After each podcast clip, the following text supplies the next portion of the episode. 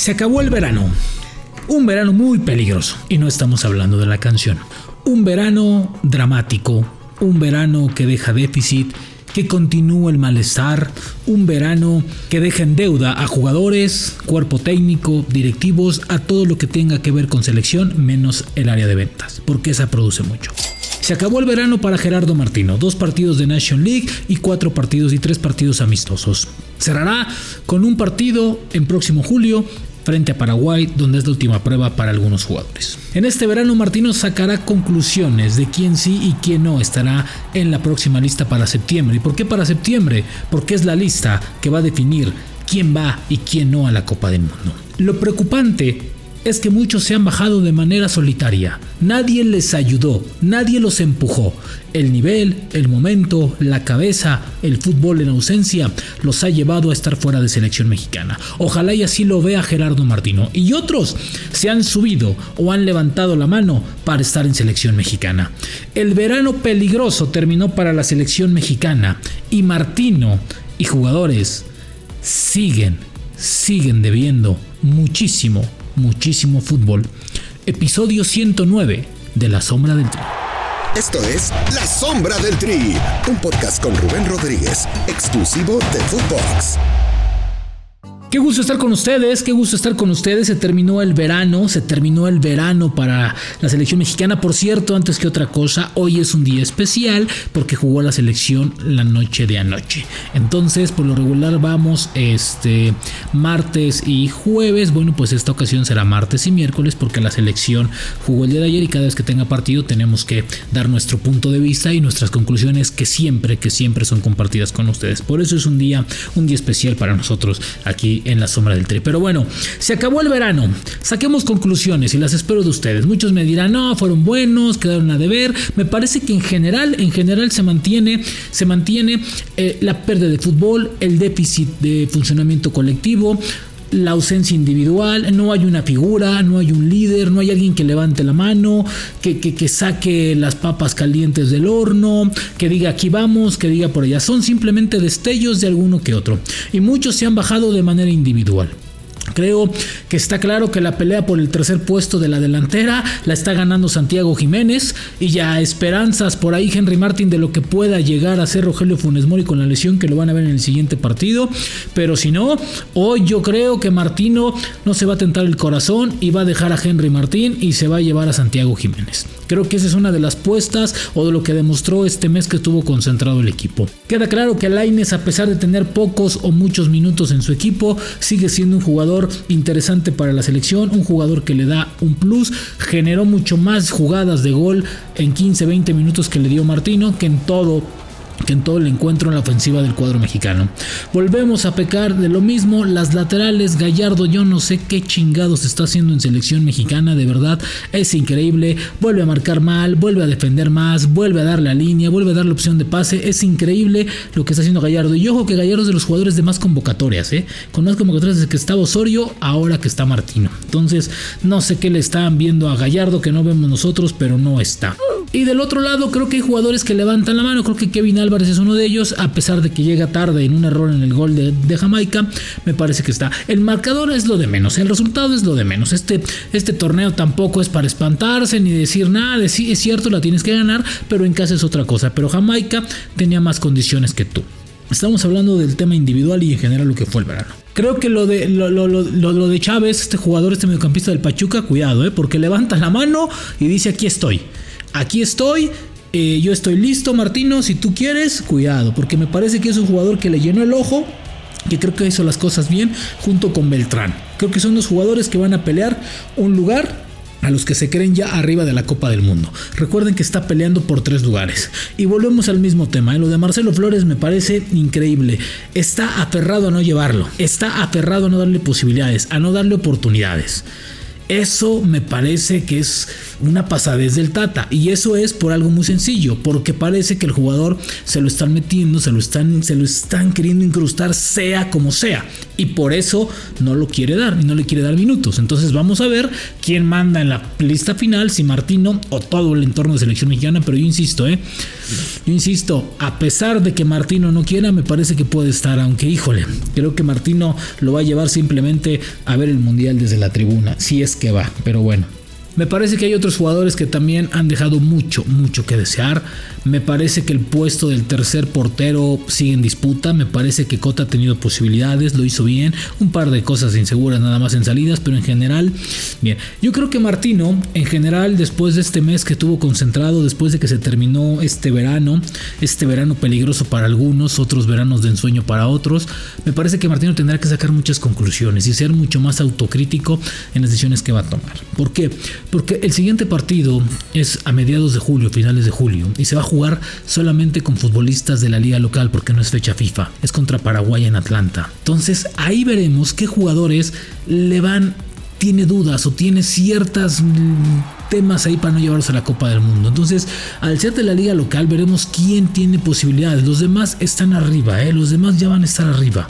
Entonces, en esa lista se verán se verá las últimas dudas, que yo insisto, son tres, máximo cuatro, ¿eh? o menos hasta dos dudas que tiene en esa lista de 26. En general, el verano fue malo para la selección mexicana perdón, pero sigue siendo y sigue estando en deuda Gerardo Martino porque no tiene este equipo la condición, la certeza de competir de manera distinta. Perdonen que soy muy repetitivo, pero creo que Martino con el palmarés que tiene, creo que está quedando a deber. Me parece que de nueva cuenta en el verano queda de ver, lleva dos años que esta selección no camina, que no anda bien que no, que no comprueba, que no comprueba lo que para lo que se le trajo y sobre todo el fútbol que desea desarrollar este cuadro mexicano. Creo que es un tema también que pasa por el nivel del futbolista, que también está en deuda. ¿eh? El nivel del futbolista mexicano sigue estando en tela de juicio, sigue siendo analizado, porque me parece que sigue sin funcionar, sigue sin sumar, sigue sin hacer algo distinto a lo que hemos visto. Simplemente momentos individuales. La deuda se alarga, porque súmenle que antes sacaban resultados así, hoy ni los resultados salen. ¿sí? Hoy no puedes venir a presumir un empate en Jamaica. Hoy no puedes venir a decir que el empate estuvo bien o estuvo mal. Me parece que lejos de ello la conclusión tiene que ser estamos en deuda, independientemente de las cosas, ¿sí? Entonces me parece que la autocrítica también tendría que aparecer ya y decir, señores, no es momento y tenemos que desarrollarlo. Faltan cinco meses para la Copa del Mundo. Y jugadores como Orbelín, como Laines, ¿sí? como Henry, si tienen que exigir minutos en su equipo para que vuelvan a ser lo que fueron.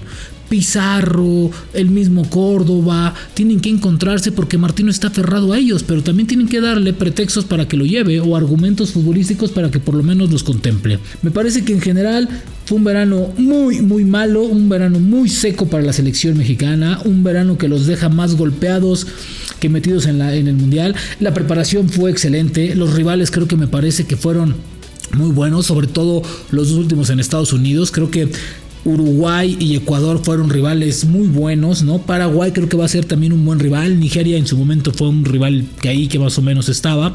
Y me parece, y me parece que, que fueron buenos sinodales. Evidentemente la prueba será en septiembre, porque en septiembre, según tengo entendido, Martino va a viajar a los Estados Unidos y esperando que sea Brasil con el cuadro y con la nómina de, que va a tener en, final, a final de año. Es decir, lo que vamos a ver en septiembre será lo que veremos en la Copa del Mundo. ¿eh?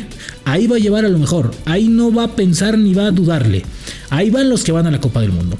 Pero para ello tiene que hacer un análisis profundo de lo que ha pasado. Me parece que, esta, que este cuadro mexicano sigue sin dar eh, buenas notas, sigue en deuda, repito, sigue en deuda y además, súmenle que hay un divorcio, hay un divorcio cantadito. Me parece que la afición también está, está muy, muy molesta con su, con, su propia eh, selección, no creen en ella, me parece que la selección tiene, tiene también una crisis de credibilidad, no hay, no hay alguien que dé algo más por esta selección, todo es el pasado, el pasado, y eso no se había visto en mucho tiempo, ¿eh? me parece que desde los tiempos del Chepo de la Torre, No ha habido nada más, pero me parece que está, que me, me, parece a mí que la deuda se alarga más. No ha habido una crisis futbolística en selección mexicana desde hace mucho y hoy me parece, me parece que se está viendo. Este, esta selección mexicana me parece que no tiene otra cosa más que simples y momentos y algunos destellos.